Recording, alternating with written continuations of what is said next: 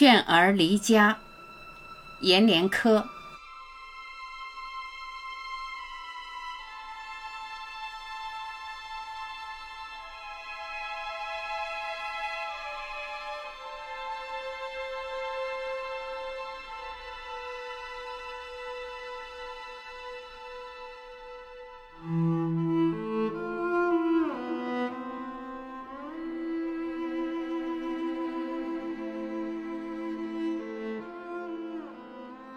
我的妻子不是农村人，她一生受到的是和农村文化截然不同的教育，所以与乡村的文化和习俗，她是坚决的格格不入。每次回家，打算着初六返回，初二她便焚心的急。今年过年，我独自同孩子回了。长途客车颠到镇上时，我问孩子：“见了奶奶，你怎么做？”让奶奶抱，说啥？说奶奶好，我想你。还说啥？说妈妈上班回不来，妈妈让我问奶奶好。这就到了镇上，镇上一如往年，商店的门依然开着，仿佛十四年未曾关过。我拉着孩子下了汽车，四顾着找寻。除了夕阳的光照，便是摊贩收货回家的从容，还有麻雀在路口树上孤独的周啾，没有找到我的母亲。孩子说：“你不是说奶奶在车站接我吗？”我说：“奶奶接宴了，不来了。”我牵着孩子的小手，背着行李从街上穿过，推开家门的时候。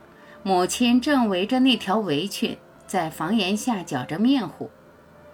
孩子如期的高唤了一声“奶奶”，母亲的手僵了一下，抬起头来，欲笑时却又正色问：“就你和孩子回来了？”我说：“孩子他妈厂里不放假。”母亲脸上就要润出的喜红不见了，她慢慢走下台阶，我以为她要抱孩子。可是她却只过来摸摸孩子的头，说：“长高了，奶奶老了，抱不动了。”到这时，我果真发现母亲老了，白发参半了，孩子也真的长高了，已经到了奶奶的齐腰。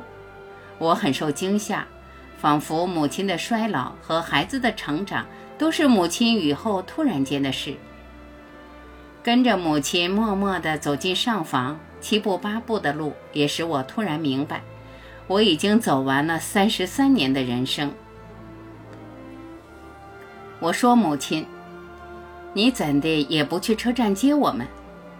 母亲说：“知道你们哪天哪一阵儿到家，我就可以在家给你们按时烧饭了，不用接了。”说话时，母亲用身子挨着她的孙子问：“在家住几天？”我说：“过完正月十五。”他说：“半个月。”我说：“十六天。”当兵十多年，你还从没在家住过这么长时间嘞。母亲这样说着，就往灶房去了。小小一阵后，端来了两碗鸡蛋面汤，让我和孩子吃着，自己去包了饺子。接下来就是帮母亲贴对联、插柏枝、放鞭炮。鞭炮的鸣响宣告大年正式开始了。夜里，我抱着熟睡的孩子陪母亲熬年。母亲说了许多村中的事情，说谁谁家的女儿出嫁了，家里给陪嫁了一台电视机。村里哪个人刚四十岁就得了癌症。话到这儿时，母亲看了一眼桌上摆的父亲的遗像，我便说：“娘。”你独自在家寂寞，同别人一道来回跑跑，身体会好些。母亲说：“我都试过，那些全是假的，信不进去。”两人当下无语，夜也深了。来日我早早的起床，放了初一鞭炮，领着孩子去村里看了几位老人。回来时，母亲已把我的提包掏空，又装满了。她说：“你明天领着孩子走吧。我很疑惑，走？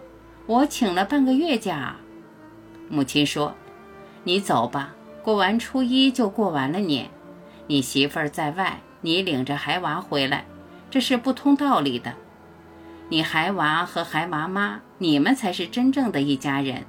过年咋样也不能分开。”我坚持着，过完十五再走。母亲怒了：“你要是不孝子，你就过完十五走。”一夜无话。来日，母亲果真起床烧了早饭，叫醒我和孩子吃了，就提着行李将我们送往镇上了。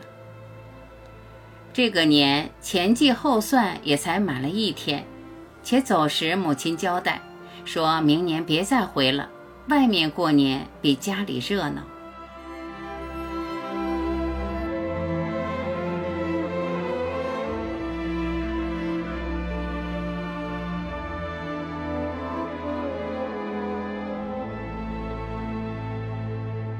感谢聆听，我是晚琪，再会。